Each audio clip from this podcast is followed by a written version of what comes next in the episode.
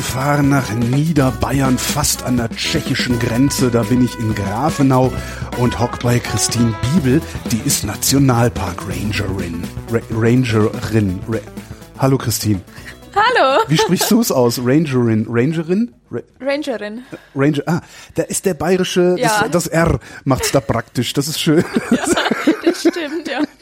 Ähm, Nationalpark Rangerin klingt so nach amerikanischer Fernsehserie irgendwie. Ist das ein neuer Beruf?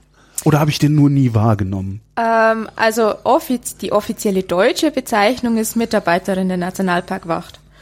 Ähm, dieses ganze. Das klingt nicht so cool. Nein, das, ist, und das ist auch viel zu lang. ja. Ähm, und der Begriff Ranger kommt aus den, auch aus den USA. 1872 ist da der erste Nationalpark gegründet worden in den USA. Und da gab es kurze Zeit später dann auch die ersten Ranger, die dann da unterwegs waren. Ähm, und die Aufgabe hatten, dieses Gebiet dann zu kontrollieren und zu schauen, dass alles mit rechten Dingen zugeht. Das ist das, was im Wald der Förster macht eigentlich. Aber du bist keine Försterin, ne? Nein, ich bin keine Försterin und ich habe auch keine Forstausbildung in diesem Sinne. Ähm, und ich habe auch andere Aufgaben als ein Förster. Ein Förster ist dann doch dafür zuständig, dass er den Baumbestand kontrolliert, dass er schaut, ähm, wo denn in, in einem Wirtschaftswald, wo denn Bäume rausgenommen werden müssen, damit der Baumbestand sich kontrolliert entwickeln kann. Ich als Rangerin habe aber ganz andere Aufgaben als ein Förster. Ich bin, also meine Hauptaufgabe ist, dass ich wirklich für die Leute draußen da bin, dass ich Ansprechpartnerin bin, wenn ähm, Wanderer unterwegs sind, die etwas über den Nationalpark wissen wollen oder einfach nur fragen wollen, wo ist denn der nächste Wanderweg, den ich gehen kann? Oder haben Sie vielleicht Tourentipps?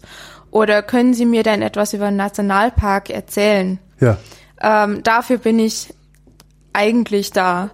Zum anderen bin ich dann wirklich da, dass ich die Wege kontrolliere, ob die sicher sind, vor allem nach Stürmen. Du bist die Waldpolizei. Ich bin, ja, ja. so ein bisschen bin ich die Waldpolizei.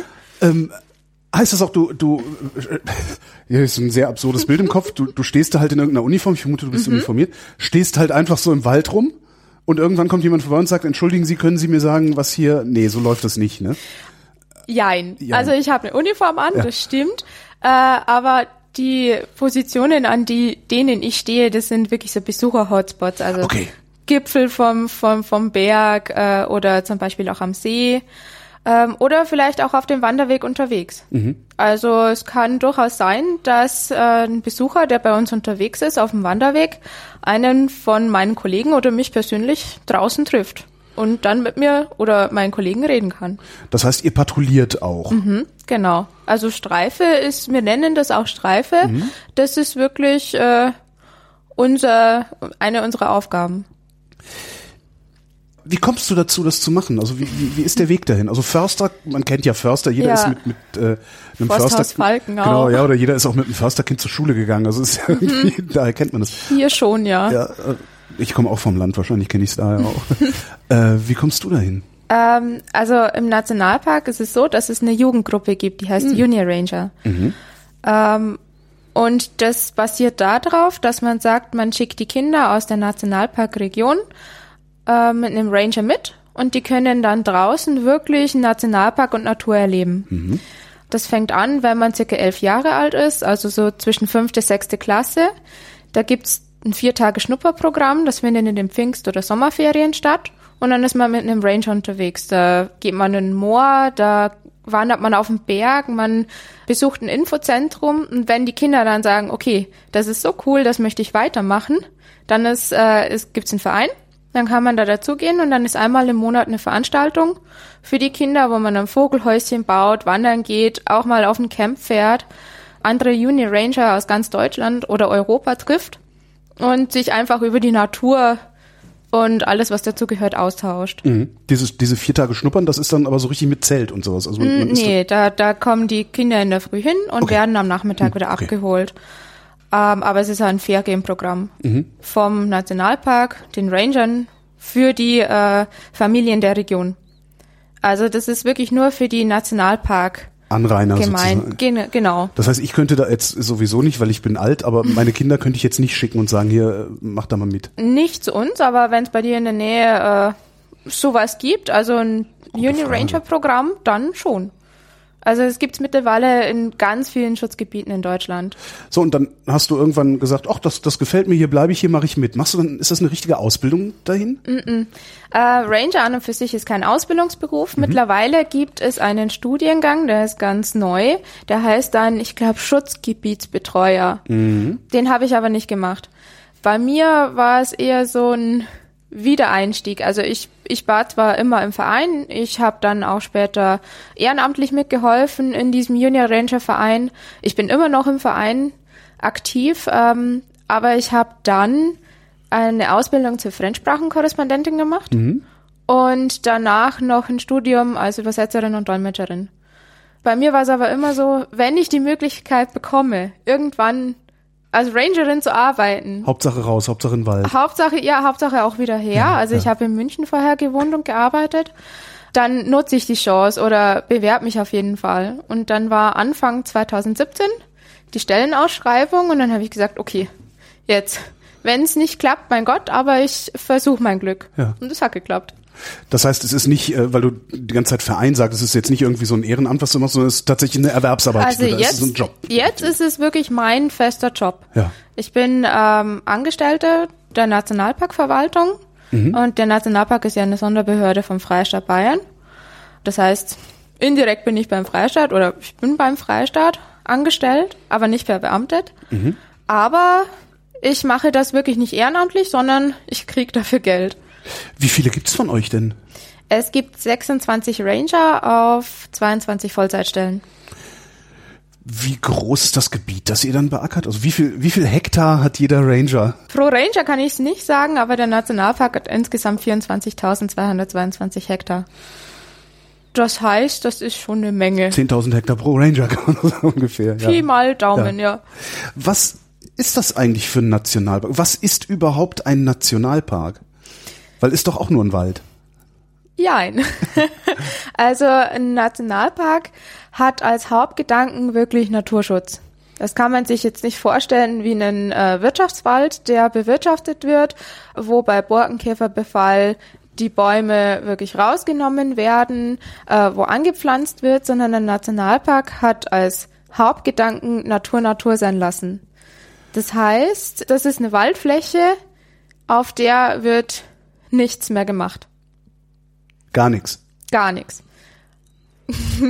Ich, äh, du, du, siehst mich irritiert gucken. Das erste, was ich denke, ich bin, ich lebe in der großen Stadt. ja? Mhm. Das erste, was ich denke, ist, "Hä?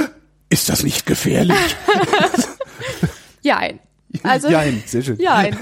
Es ist so, dass wir Ranger auch dafür zuständig sind, wenn wir rausgehen, dass wir die Wanderwege auf Sicherheit kontrollieren. Das heißt, nach einem Sturm, falls ein Baum umgefallen ist oder wir irgendwelche morschen Äste sehen, die am Wanderweg sind, dann äh, sagen wir unserem Wegetrupp Bescheid, der kommt dann und macht den Weg wieder sicher.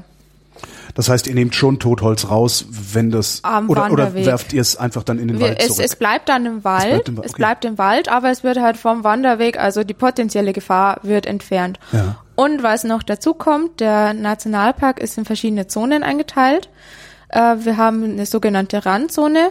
Das ist so die Pufferzone zwischen Naturzone vom Nationalpark, also da, wo nichts gemacht wird, und Privatwald. Und in dieser Zone, das sind ungefähr 500 bis 1000 Meter, da wird schon Borkenkäfer kontrolliert und dann auch rausgenommen. Das ist so das Zugeständnis, das wir einfach machen an dem Privatwald, damit Ach so, der damit nicht da nicht befallen irgendwie, wird. ja stimmt, da, da, da wandert ja sonst alles raus, was äh, der Genau. Privatwald nicht haben will. Genau. Was gibt's denn alles in diesem Nationalpark? Also zum einen ist es natürlich, es kommt darauf an, wo man im Nationalpark unterwegs ist. Wir haben ja doch eine große Fläche, das heißt, bin ich in einem Moor unterwegs, wir haben Hochmoore, dann sehe ich natürlich Mooraugen und Latschenkiefer und nehme da ganz andere Gerüche auch wahr, als wenn, wenn ich auf einem Berggipfel stehe. Latschenkiefer ist das, womit man sich dann einreibt nach der Wanderung. Ne? Die, die, Wenn die Füße dann wenn man, genau, wehtun, ja, ja, genau, das ist dieser genau. Geruch, den kennt man so. Äh, was ist ein Hochmoor? Es gibt ja unterschiedliche Moore, ne? Es gibt Hoch- und Niedermoore. Ein Hochmoor ist ein sogenanntes Regenmoor. Das heißt, es hat keinen aktiven Zufluss. Das wird nur durch Regenwasser gespeist. Und je mehr das es regnet, desto feuchter ist dieses Moor natürlich auch. Und ein Niedermoor, das hat einen äh, Zufluss und wird durch diesen Zufluss auch gespeist. Mhm. Wir, Im Nationalpark haben wir beides. Aber also das, was ich jetzt gerade, die, die Schachten und Moore, die ich gerade. Schachten? Schachten. Schachten sind Waldweiden. Waldweiden? Waldweiden. Ähm, ist das das, was so, so Typen wie ich Lichtung nennen? Nee, ne, das ist wieder was anderes, oder? Eine Lichtung kann auch äh, natürlich entstehen, aber Waldweiden ist im Grunde was, was wir traditionell hier haben. Früher, bevor es Nationalpark war, wurden die äh, männlichen Rinder über den Sommer über in den Wald, in die Hochlagen getrieben, mhm. damit man die, äh, man, man hat dann weniger Futter für die gebraucht und die sind dann, dann da geblieben über den Sommer über und wurden dann da oben auch, waren mit einem Hirten da oben und sind auf diesen äh, Waldweiden dann gehalten worden. Wie sieht eine Waldweide aus? Also Rinder hochtreiben, da habe ich dann immer sofort die Alp die Alp, die Alm im Kopf, Al aber äh, so hoch ja. sind wir hier ja nicht. Ne? Äh, es ist so, es ist ein bisschen wie eine Alm, mhm. aber im Grunde ist es einfach nur eine baumfreie Fläche mitten im, äh, im Wald. Also man, man muss sich das so vorstellen, man, man wandert da dann durch den Wald durch mhm. und wandert dann auf einmal auf eine große, unbewaldete Fläche. Ja, und da können die dann vor sich hin grasen. Und da haben früher die äh, Rinder gegrast den Sommer über und sind dann im, äh, im Herbst wieder ins Tal getrieben hm. worden. Und was passiert heute auf den Waldweiden? Wer grast da heute? Wir haben mittlerweile ähm, ein Projekt, wo zwei, mittlerweile zwei dieser Schachten wieder bewaldet werden, weil man sagt, man möchte auch Kulturgut erhalten. Das ist einfach, das ist, hat früher zu unserer Kultur gehört und man möchte das dann auch erhalten. Mhm.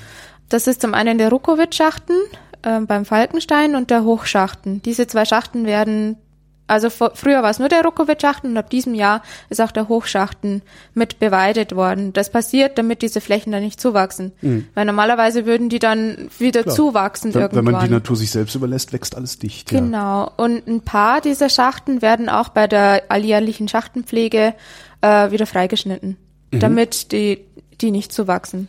Und was macht ihr dann mit dem, mit dem, mit dem Schnitt? Das wird auch, das bleibt auch im, bleibt auch liegen im Wald. Also abgesehen von, abgesehen von den Rindern, die da jetzt weiden, also mhm. die da, die da ja im Grunde, ja, das was ja fast schon Brauchtumspflege ist, wenn man so ja. will, ne? Die, dass man die da hinschafft, ist bei den Almen ja genauso. Also die, ja. da verdient ja auch kaum noch jemand Geld mit. Das ist also ja auch der, ein, Subventionsgeschäft, damit es überlebt. Ja, nein, also der, die Glück, glücklicherweise. Ja. die Rinder bei uns im Nationalpark, die also die die hat der Nationalpark Aha. und die werden dann auch vom Nationalpark betreut. Was für Tiere finde ich denn da noch? Ganz besondere Tiere haben wir zum Beispiel einen Luchs hier. Mhm. Wenn man ganz, ganz, also das ist schon fast ein Sechser im Lotto, wenn man das draußen ist ja mit den Puscheln am Ohren, ne? Genau. Kann man vielleicht einen Luchs sehen? Wir haben circa mit dem Nationalpark schon mal war zusammen 29 Stück. Das ist aber wirklich, also den, wenn man sieht, dann ist man wirklich, das ist Sechser im Lotto. Mhm. Ansonsten. Ist der, ist der so scheu oder ist der so schnell oder ist der was? Also er ist, er ist zum einen wahnsinnig scheu und zum anderen, wenn man rechnet 29 Tiere mit dem Nationalpark Schuma war zusammen, der hat dreimal unsere Größe, das ist der Nationalpark auf der tschechischen Seite, mhm. kann man sich vorstellen, dass der ein riesiges Gebiet durchstreift und dann auch nicht immer am gleichen Fleck ist. Das man ist muss viel Zeit im Park verbringen, um den zu sehen. Ja, ich habe auch noch keinen gesehen, leider. Ansonsten Auerhähne. Wir haben. Ich habe nicht die leiseste Ahnung, wie ein Auerhahn ein aussieht, fällt mir gerade. Und es ist mir ein bisschen peinlich. Aber nur ein mhm. bisschen. Ich wohne ja in einer Großstadt. Also, es gibt einen Unterschied zwischen Männchen und Weibchen. Mhm. Das Weibchen ist braun, Camouflage, damit der, damit es wirklich nicht gesehen wird. Also, man kann im Grunde an so einen Auerhahn äh, an einer Auerhenne vorbeigehen und man würde sie nicht sehen, wenn sie dann vielleicht nicht flüchten würde, mhm. weil sie perfekt an ihre Umwelt angepasst ist, getarnt ist. Und ein Auerhahn kann bis zu fünf Kilo kriegen, ist schwarz. Das ist dann ja schon so Truthahngröße fast, ne? Ja, ja also ja. Der, der ist schon, der ist schon sehr groß. Mhm.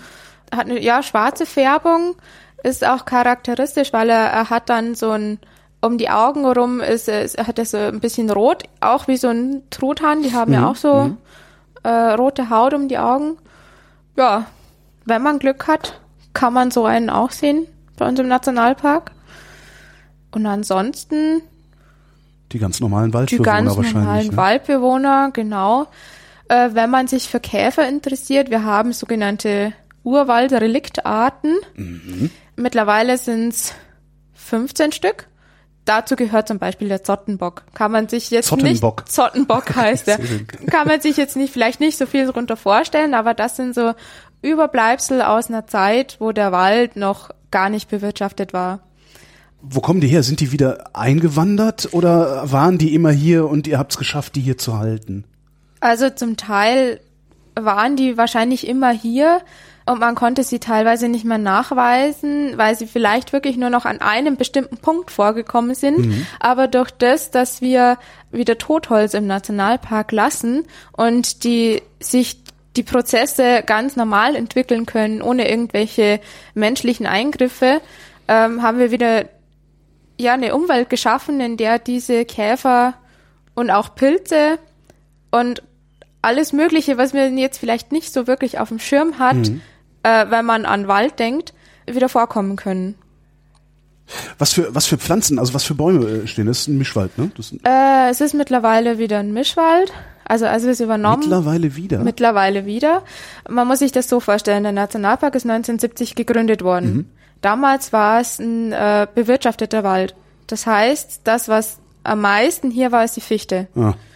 Wie in Brandenburg, also Ja. um Berlin, wo ich wohne. Das, ja. hm. Überall, äh, wo man pflanzen kann, wo, wurde Fichte gepflanzt, weil das einfach der Baum ist, der am meisten wächst und am besten Ertrag bringt. Ja. Dann hat sich erst im Laufe der Zeit durch verschiedene Windwürfe und dann auch durch den Borkenkäfer hat sich das Waldbild verändert. Es ist nicht, nicht mehr eine geschlossene Walddecke, sondern es gibt diese Windwurfflächen, da scheint dann mehr die Sonne drauf. Dann gibt's äh, Jungwuchsflächen, wo schon früher ein Windwurf war und jetzt einfach wieder junge Bäume nachwachsen. Und dann gibt's aber auch so kleine Urwaldreste, zum Beispiel den Hans-Watzlik-Hain oder die Mittelsteighütte, die schon früher, also, also vor Gründung des Nationalparks, ein Naturschutzgebiet wurden. Und da stehen dann auch wieder ganz andere Bäume. Und da steht dann auch die Buche drinnen, da gibt's uralte, riesige Tannen und dazwischen stehen dann noch ab und zu mal ein Ahorn oder auf diesen Licht, lichten Flächen dann erstmal die Vogelbeere als Pionierbaum, also als Baum, der als erstes dann wieder wächst. Dann Tatsächlich, wenn man, wenn man die Natur sich selbst überlässt, kommt der als erstes. Das ist ein, eine Pionierbaumart, die dann als erstes auf dieser Fläche wächst, weil sie relativ, also sie, das ist eine Lichtart, die braucht viel Licht und wird dann erstmal groß, bis dann Aber äh, die, die kommt auch von alleine, also die, die müsst kommen- ihr dann die nicht dahin. kommen Okay. Von, mhm. Nee, nee, die, das kommt alles von alleine. Zum Beispiel auch die Himbeere. Äh, der Samen von der Himbeere, der kann 100 Jahre im Boden verbringen, ohne dass er äh, schlecht wird und dann scheint irgendwann die Sonne drauf und die Umweltverhältnisse passen und dann wächst die. Also das ist ein Zusammenspiel, das, das hat sich schon alles so richtig schön eingespielt, auch ohne den Menschen. Wenn ich in den Nationalpark laufe und Himbeeren futter, Mhm. kommst du dann aus dem Gebüsch gesprungen und haust mir auf die Mütze, weil ich das nicht darf? Nein. Also im Nationalpark, das meinen viele, dass man im Nationalpark keine Pilze mehr sammeln darf oder Beeren pflücken darf. Aber das stimmt nicht. Okay. Ich darf für den Eigenbedarf Beeren pflücken, ich darf Pilze sammeln, ich darf nur in der Kernzone vom Nationalpark, im Kerngebiet, die Wege verlassen. Das darf ich nicht. Das heißt, äh, wenn ich jetzt zwei, drei Meter neben dem Wanderweg einen Pilz sehe, den ich mitnehmen möchte, dann ist das okay. Äh, ich darf nur keine, keine Ahnung, Zehn Meter reinlatschen. 10 oder 20 Meter reinlatschen oder quer durchs äh, Kerngebiet laufen. Das äh, darf ich nicht. Aber wenn es neben Wanderweg ist, habe ich damit kein Problem. Wird im Nationalpark gejagt? Also weil wenn ihr die Natur sich selbst überlasst, da, dann müsst ihr dann auch die, die, die, die Fauna explodieren. Jein. Also im Nationalpark wird in der Randzone, diese Pufferzone, da wird noch gejagt, aber nur Schwarzwild und äh, Rotwild. Das Rehwild hat man früher auch noch bejagt, aber nachdem der Luchs wieder gekommen ist, hat man gesagt, das muss man nicht mehr bejagen, weil der Luchs reguliert das von selber. Und für Schwarzwild und Rotwild haben wir noch keine äh, Beutegreifer da, die es kontrollieren würden. Wir haben mittlerweile ein Wolfsrudel hier. Ein Wolfsrudel ja. ist es dann, wenn man äh, zwei erwachsene Tiere hat und dann die Jungen. Ab dann nennt man das Rudel. Ja. Das haben wir hier. Ich habe noch keinen gesehen. Mhm. Es ist mir noch nicht aufgefallen. Momentan sind sie, glaube ich, auch öfter auf der tschechischen Seite drüben, also im Schumava Nationalpark. Das heißt, der Wolf würde irgendwann hergehen und das, das Rotwild regulieren. Genau. Und wer reguliert dann irgendwann den Wolf? Obwohl muss ja keiner, weil solange genug Rotwild für den da ist, kommt er ja auch nicht aus dem Wald raus, um irgendwie in unseren Siedlungen zu Ja, zu und das, das würde, das reguliert sich auch von selber. Mhm. Also wenn nicht genug Nahrungsbestand für ein zweites Rudel oder drittes Rudel da ist, dann siedelt sich auch kein drittes Rudel an. Mhm. Also der Wolf wird hier, es wird hier keine zehn Rudel geben, die dann alle auf der gleichen Fläche jagen. Die haben ja eine bestimmte, eine bestimmte Reviergröße und das wird dann auch von dem Rudel verteidigt. Mhm. Das heißt, ein zweites Rudel könnte sich gar nicht ansiedeln, wenn nicht genug Nahrung da ist. Weil ja. das andere Rudel die dann vertreiben würde. Nationalpark kennt man ja oft auch so, vor allen Dingen in, in riesigen Dimensionen vom afrikanischen Kontinent. Die haben da ein Wilderer-Problem. Habt ihr das auch? Nee, also man kann sich das jetzt, äh, unseren Nationalpark nicht vorstellen, wie jetzt zum Beispiel den Virunga Nationalpark in, äh, in Afrika, mhm. die wirklich ein wilderer Problem haben. Das gibt's bei uns so nicht. Also mir wäre auch noch kein Fall von Wilderei im Nationalpark untergekommen. Der, du sagtest eben, äh, was, 26 Luchse? Ähm, 29. 29. Wie zählt man die überhaupt? Also ähm, wir haben. Wie zählt man Tiere auf so einer riesigen Fläche? äh, wir haben äh, Wildkameras aufgehängt im Nationalpark und auch auf der tschechischen Seite. Und beim Luchs ist es richtig faszinierend. Ein Luchs erkennt man an den Tüpfeln auf dem Fell. Also der hat auf dem Fell so Tupfen mhm. und die sind wie beim Menschen der Fingerabdruck einzigartig. Hm. Das heißt, wenn der durchlatscht durch so eine Fotokamera, dann ja. macht die ein Foto und dann kann man schauen, okay, äh, diesen Lux mit den, genau diesen Tüpfeln hatte ich schon mal oder hatte ich noch nicht. Und dann kann ich ja, also man sieht das dann auch, ob das ein Weibchen ist oder ein Männchen äh, oder ob das ein Jungtier ist. Und da, anhand dieser Bilder kann man dann auch auf die Anzahl von dem Look schließen, also von den Luchsen. Kann, kann, kann ich auch auf diese Kameras zugreifen? Oder ist das so Webcam-technisch, dass ich irgendwie im Internet äh, gucken kann, was im Nationalpark los ist? Nee, das ist nicht Webcam, das ist wirklich, das wird dann auch von unseren Forschern ausgelesen. Okay. Also das, da ist dann so ein SD-Kartenchip mhm. drauf und der wird dann ausgelesen. Äh, du sagtest jetzt ein paar Mal schon, auf der tschechischen Seite gibt's auch äh, einen Nationalpark. Mhm. Geht der nahtlos ineinander über? Also wir haben zwei unterschiedliche Verwaltungen, mhm. aber wir arbeiten zusammen und er grenzt direkt auf der tschechischen Seite an unseren an. Das heißt, zusammen sind wir das größte äh, Schutzgebiet oder das größte Waldgebiet in Europa, in Mitteleuropa. Ist das denn eigentlich allgemein akzeptiert, so, so, so diese Nationalpark-Idee?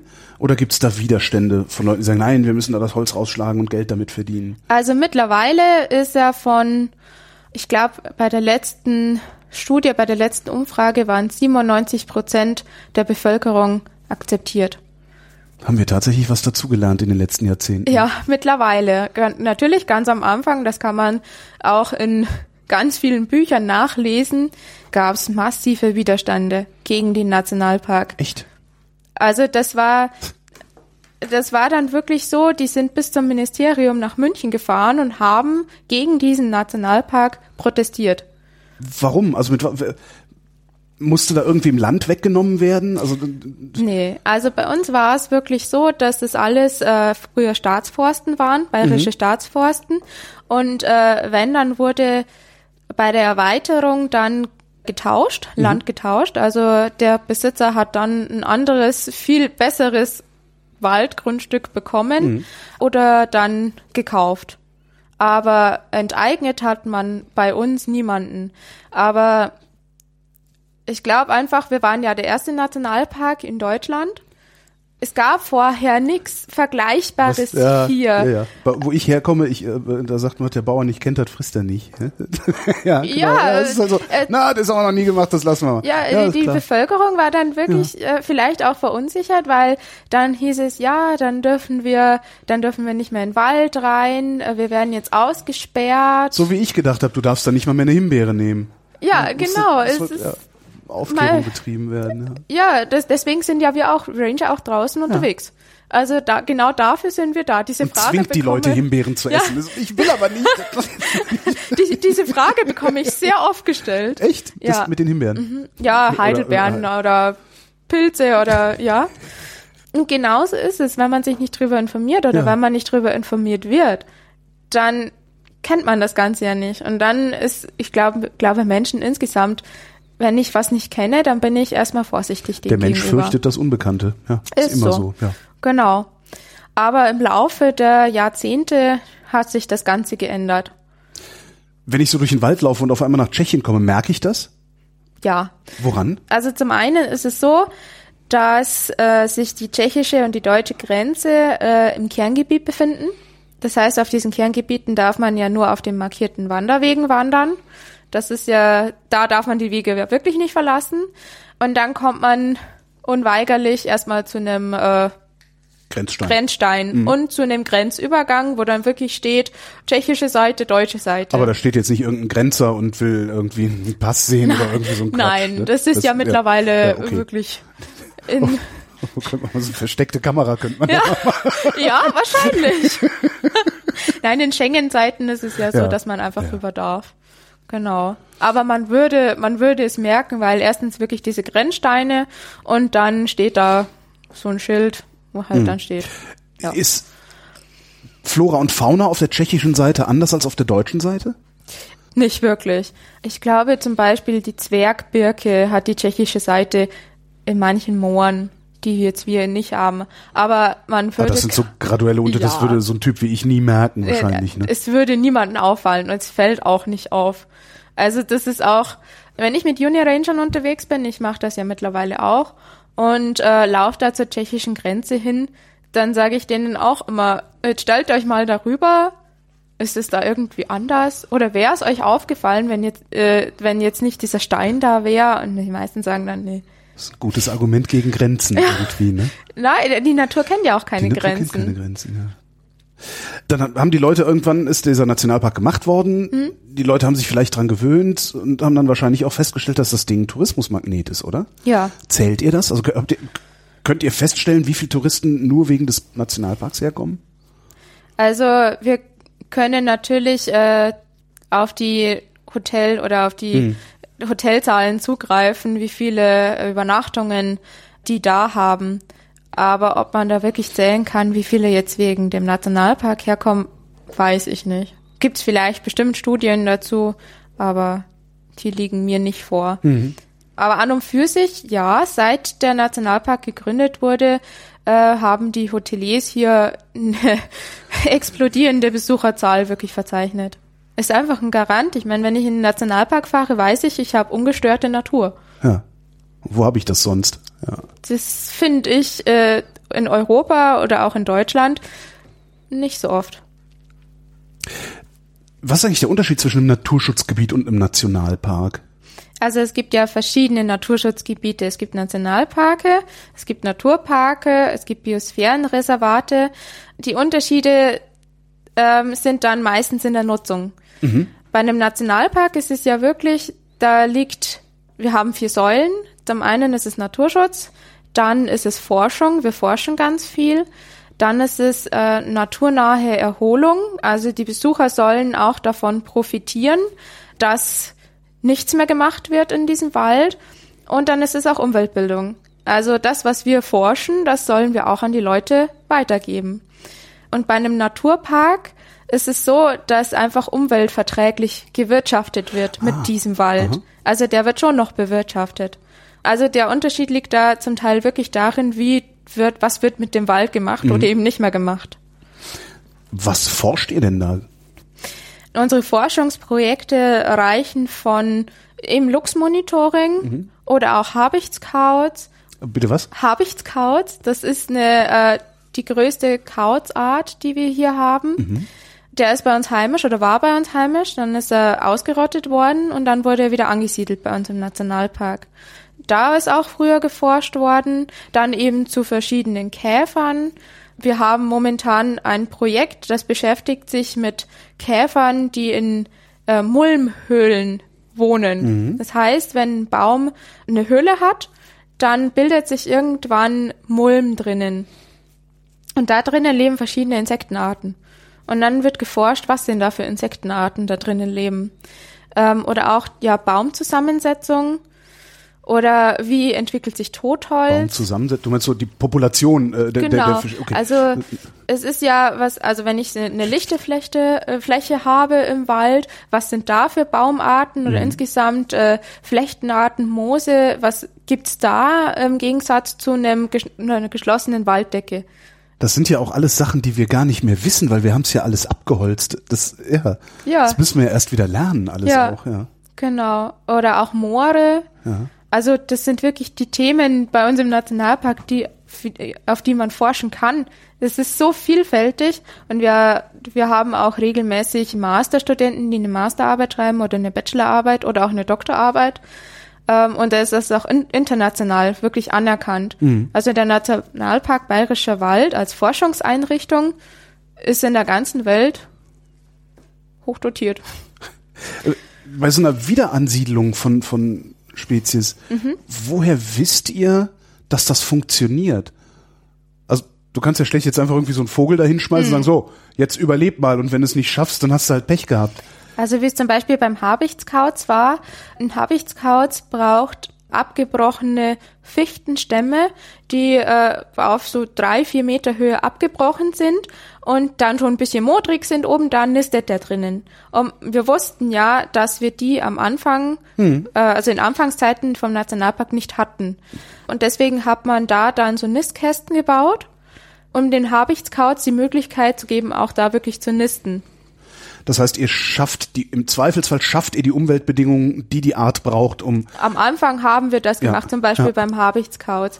In letzter Zeit hatten wir aber keine Auswilderungsprojekte mehr. Warum ähm, nicht? Weil die meisten Spezies sich dann von selber wieder angesiedelt ah. haben, zum Beispiel bei den Käfern mhm. oder auch die Pilze, die sind wieder zurückgekommen. Fehlt denn noch jemand? Mm, naja, ein Rudel Wölfe haben wir mittlerweile. Und ansonsten, wenn, dann würden die wahrscheinlich von alleine wiederkommen.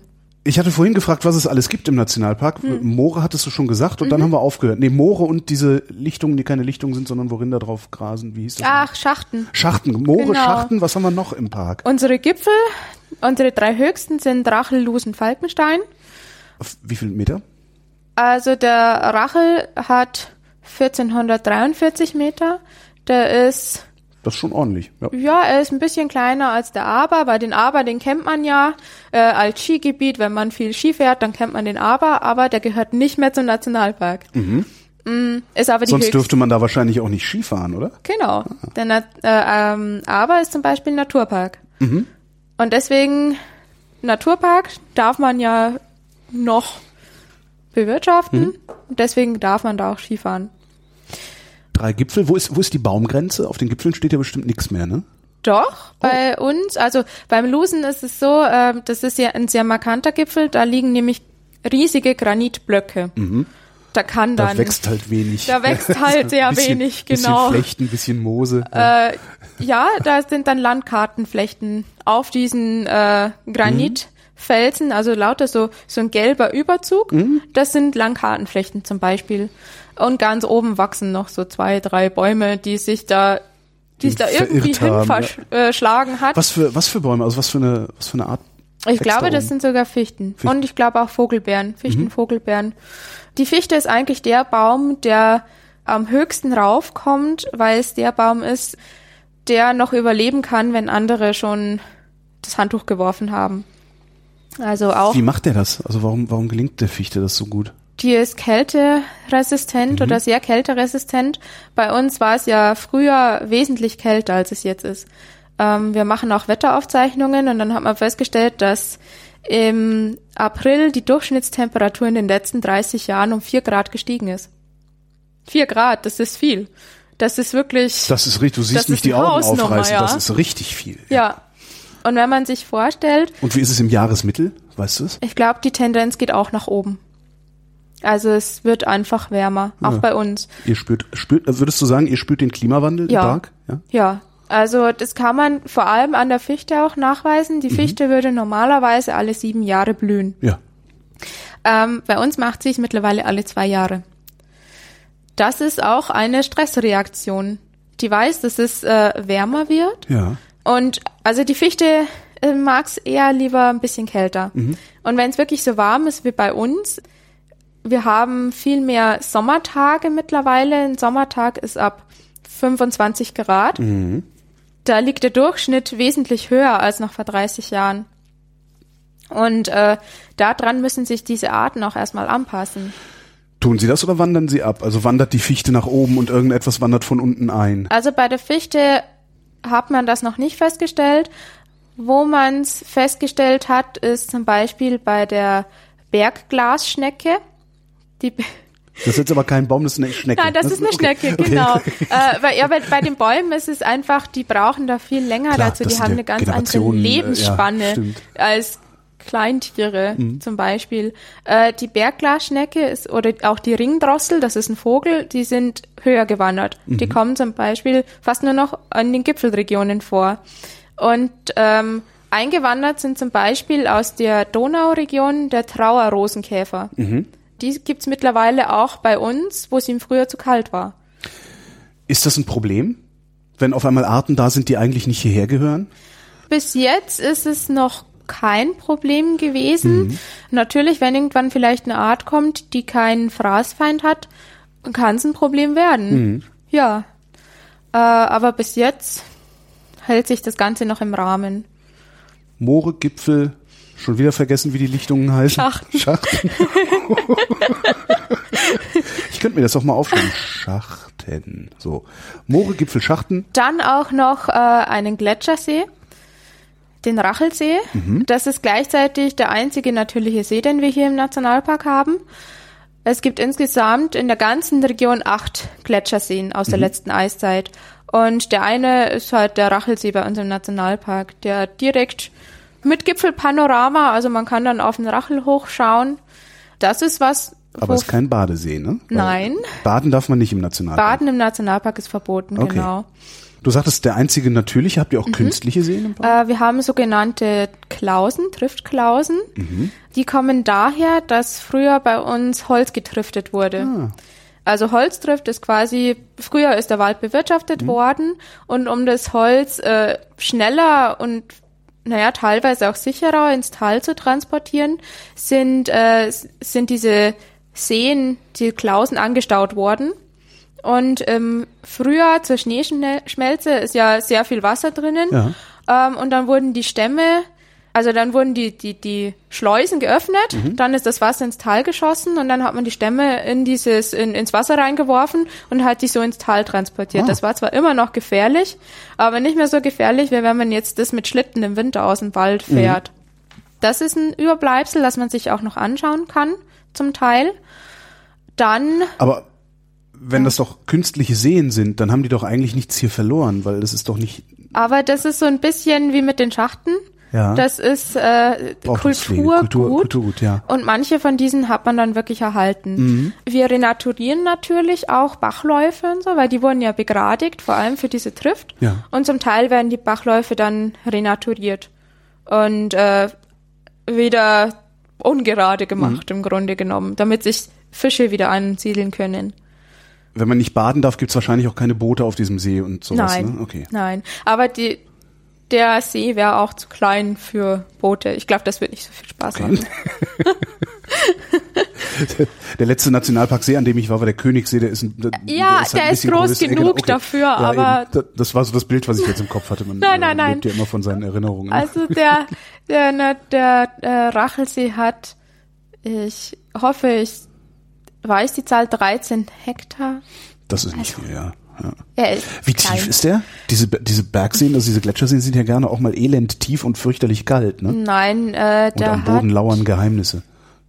also äh, Geheimnisse ranken sich auch um den Rachelsee, aber der hat vielleicht, ich glaube, neun Meter Okay. an seiner geht ja tiefsten Stelle. Geheim, also äh, Mythen und Legenden. Mhm. Was erzählt man sich denn so im Wald? Also zum einen beim Rachelsee, dass da äh, der Geist ne- von einer bösen Frau rein verbannt wurde, die ihr restliches Dasein jetzt da drin fristen muss. Erzählt man sich. Mhm. Und wie macht die sich bemerkbar? Macht die sich bemerkbar irgendwie? Also wenn man allein an diesem See ist, kann man sie anscheinend hören. Oder manche haben sie schon gehört. Du noch nicht so. Ich bin aber meistens auch nicht allein an diesem See. Also Ha, weil du Angst hast. genau. Nee, also das ist, äh, das ist ein Ort, an dem sehr viele Touristen immer sind. Ah, okay, verstehe, okay. In der Hoffnung, da alleine zu sein, um die äh, böse Frau Um die böse Frau zu sehen, ja. Nee, das ist so eine Geschichte, die man sich erzählt. Und dann zum Beispiel erzählt man sich, dass der Gipfel vom Lusen ähm, durch den Teufel aufgeschichtet wurde, weil da drunter ein Schatz verborgen ist. Eben wegen diesen markanten Felsblöcken, die da oben liegen. Und einmal im Jahr findet ihr tatsächlich einen Bekloppten, der nach diesem Schatz sucht, oder? Also mir ist es noch nicht Okay. passiert, aber wenn ich meine Kollegen frage, vielleicht. Das würde mich nicht wundern. Ja. Aber so Mythen und Legenden vom Nationalpark oder insgesamt vom Bayerischen Wald gibt es viele. Habt ihr sowas ähnliches wie Öffnungszeiten? Also natürlich ist kein Zaun drum und keine Tore und sowas, aber wenn da jetzt nachts die Leute rumstapfen, ist das auch okay oder äh, sollte man nachts die äh, zumindest die Fauna in Ruhe lassen? Ne? Also äh, man darf auch nachts in den Wald. Es ist und natürlich unsere unsere Häuser, unsere Infozentren haben Öffnungszeiten. Das ist klar. Ja, gut, ja. Aber ähm, in den Wald raus darf man auch nachts. Man darf nur nicht äh, campen. Also übernachten ist verboten. Und es gibt bestimmte Plätze, an denen man Feuer machen darf. Ansonsten ist das auch nicht erlaubt. Aber wenn ich jetzt eine Sonnenaufgangs- oder eine Sonnenuntergangswanderung mache oder vielleicht auch äh, gerne den Sternenhimmel anschaue, weil es bei uns nicht so viel Licht, Lichtverschmutzung gibt, dann ist das alles erlaubt. Seid ihr gleichzeitig auch ein Sternenpark denn? Ich glaube, das ist angedacht. Es ist noch ja. nicht, aber es ist angedacht. Kann ich mich eigentlich verlaufen? Im Äh, Park? Wenn ich auf den markierten Wanderwegen bleibe, dann ist es nicht ausgeschlossen, aber doch eher unwahrscheinlich. Natürlich kann, also im Winter kommt ab und zu vor, dass diese, wir haben so Piktogramme an den Bäumen, mit denen unsere Wanderwege äh, ausgeschrieben sind. der rote, der blaue, der grüne oder sowas. Nee, ne? wir haben äh, gelbe und weiße Piktogramme. Gelbe haben ähm, ein Tiersymbol drauf und das sind sogenannte Rundwanderwege. Das heißt, ich komme da wieder raus, wenn ich mich nicht verlaufen habe, wo ich äh, angefangen habe. Und weiß äh, hat meistens eine Pflanze mit drauf und das sind so Wanderlinien. Die haben einen bestimmten Start und Ziel. Und dann gibt's noch zwei Fernwanderwege. Das eine ist der Goldsteig und das andere ist das grüne Dreieck. Auf diesen Fernwanderwegen kann ich im Grunde den ganzen Nationalpark durchwandern und noch weiter wandern. Das grüne Dreieck ist sogar Teil äh, von diesem E5, also Donau, Alpen, Adria, also diesen riesigen Fernwanderweg. Wie viel Kilometer Wanderwege habt ihr? Wir haben ungefähr 400 Kilometer markierte Wanderwege. Ja. Und dazu kommen während zwischen 15.07. und 15.11. Äh, sogenannte nicht markierte Wege und Steige. Darunter muss man sich das vorstellen. Wir haben ja diese Kerngebietsregelung, Ja. wo ich die Wege nicht verlassen darf, die markierten Wege. Und über den Sommer über gibt es so manche kleineren markierten, also nicht markierte Wege und Steige, die ich dann gehen darf. Dieses System haben wir wegen dem Auerhuhn. Weil über den Winter brauchen die, also die fressen im Winter nur Fichtennadeln. Und dann muss man sich vorstellen, die brauchen so eine riesige Aldi-Tüte voll Fichtennadeln, Ja. damit sie Energie für zwei Stücke Würfelzucker herstellen können. Und bei so einem fünf Statt die einfach Würfelzucker nehmen. äh, wenn sie es finden würden, würden die es bestimmt fressen. ähm, aber wenn man so ein, rechnet, so ein 5 Kilo Auerhahn, äh, der hat zu tun, um sie, äh, ja, zu überleben. Weil wir sind ja nicht alleine da draußen. Es gibt Füchse, es gibt genug andere Störungen. Da oben, also in den Grenzregionen, liegen anderthalb, zwei Meter Schnee, wenn es ein guter Winter, also mit viel Schnee ist. Mhm. Und dann hat der schon alleine zu tun, um zu überleben. Und dann kommen am Schluss noch, keine Ahnung, 20 Wanderer oder Skitourengeher oder wer weiß was und vorbei. latschen dem übers, übers Essen. Ja. Ja, und latschen dir was essen oder scheuchen dich auf. Ja. Und dann hast, hat der irgendwann nicht mehr die Kraft, dass er noch Nahrung suchen könnte und stirbt. Und im äh, Frühjahr ist es so, dass die, äh, dass die einfach ja Eier legen und dann die Küken aufziehen müssen. Und aus, die legen ungefähr zehn Eier und da wird eins ein erwachsenes, ausgewachsenes Tier. Und um das Ganze eben zu schützen, hat man gesagt, okay, es gibt einfach bestimmte Wege, die darf ich nur während den Sommermonaten gehen, also 15.07. bis 15.11. Müsst ihr die dann separat markieren zu Saisonbeginn? Müsst Nein. ihr dann einmal, nicht. Also das sind so, die sind auf einer Karte, auf einer topografischen Karte eingezeichnet. Das sind dann die, wo ich mich verlaufe, ja. ja, das, das sind dann die Wege, die, die man wissen muss. Ja. Aber meistens, also es gibt so Wege, die findet man bestimmt, weil die sind so ausgelatscht, dass man den Weg nicht verfehlen kann. Mhm. Weißt du, wie viele Kilometer das dann sind, die da dazukommen im Sommer jeweils? Das weiß ich nicht. Aber immerhin 400 Kilometer. Also das ist- 400, 400 das ist Kilometer Wanderwege. Urlaub, ja. Ja. und 200 Kilometer Radwege. Ich und- darf mit dem Fahrrad in den Nationalpark? Auf den ausgezeichneten Radwegen. ja, Mann, ist das spießig hier. ja. Ja, aber immerhin, also, Mhm. ja. Aber man darf auch Radfahren im Nationalpark. Man sollte halt wirklich nur auf den Radwegen bleiben, die auch breit genug sind. Weil Mhm. Wanderwege sind ja zum Teil einfach nur so schmale Pfade. Wenn da einem ein Radfahrer entgegenkommt, dann kann ich vielleicht nicht mehr ausweichen oder passiert vielleicht was. Und die werden auch anders, also diese Radwege sind meistens geschotterte Wege. Und ein Wanderweg kann auch über Stock und Stein Mhm. ja. gehen. Jetzt kommt die Frage, welche, welches deiner Kinder ist dein Lieblingskind? Ähm, was man eigentlich nicht fragt, aber wenn ich hier Urlaub machen wollte, Mhm. wo sollte ich den Urlaub machen? In welchem, in welchem Bereich, in welchem Ort? Wo ist es am spektakulärsten?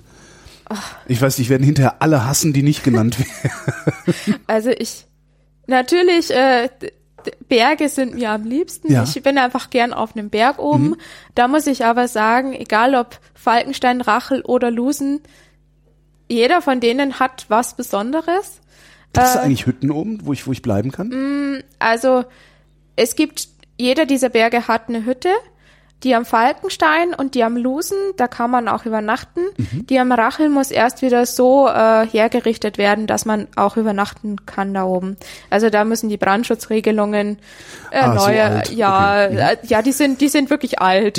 Also die sind zum Teil um die 100 Jahre alt und da muss einfach noch was gemacht werden. In den anderen beiden darf man übernachten. Momentan haben sie Winterpause, äh, machen aber, also Lusen und Falkenstein machen um Weihnachten rum wieder auf. Und dann kann man auch anfragen, ob man Hm. übernachten darf. Kann ich sonst irgendwo im Nationalpark übernachten? Oder muss ich dann raus? Ja, also wir haben auf der tschechischen Seite gibt es sogenannte Notübernachtungsplätze, wo man dann zelten darf. Die gibt's aber bei uns im Nationalpark noch nicht. Das sind die für so, falls ich dann die nicht ausgeschilderten Dinger gelaufen bin und nicht mehr rausfinde. Ich, ich verstehe schon. Was mache ich denn eigentlich, wenn ich da irgendwie im Wald verloren gehe? Bergwacht. Also Wie zum Bergwacht? Ich, also, also zum einen kann ich dann wirklich okay, ich, ich habe ja ein Telefon dabei. Also die jetzt, ja. meistens hat man Empfang. Natürlich, es gibt Stellen, wo man keinen Empfang hat, aber meistens habe ich wirklich so Empfang, dass ich den Notruf anrufen kann oder die Bergwacht. Mhm. Und also meistens ist es auch so, wenn es am Abend ist, dann, dann kommt halt die Bergwacht und sucht einen. Oder auch die Feuerwehr, die dann mithilft. Mhm. Also man wird dann auf jeden Fall gesucht. Man wird nicht seinem Schicksal überlassen. Und Hey, das ist Natur. Wir können hier nichts rausräumen. Der liegt jetzt da und das, äh, das hat er jetzt davon. ähm, und zum, ja, zum Teil helfen wir dann auch suchen mit. Wenn, wenn, wenn gerade jemand von uns in der Nähe ist, dann hilft er natürlich. Passiert das oft, dass da Leute verloren gehen? Nein, und es kommt meistens dann auch in die Zeitung. Es verschwinden wieder Menschen.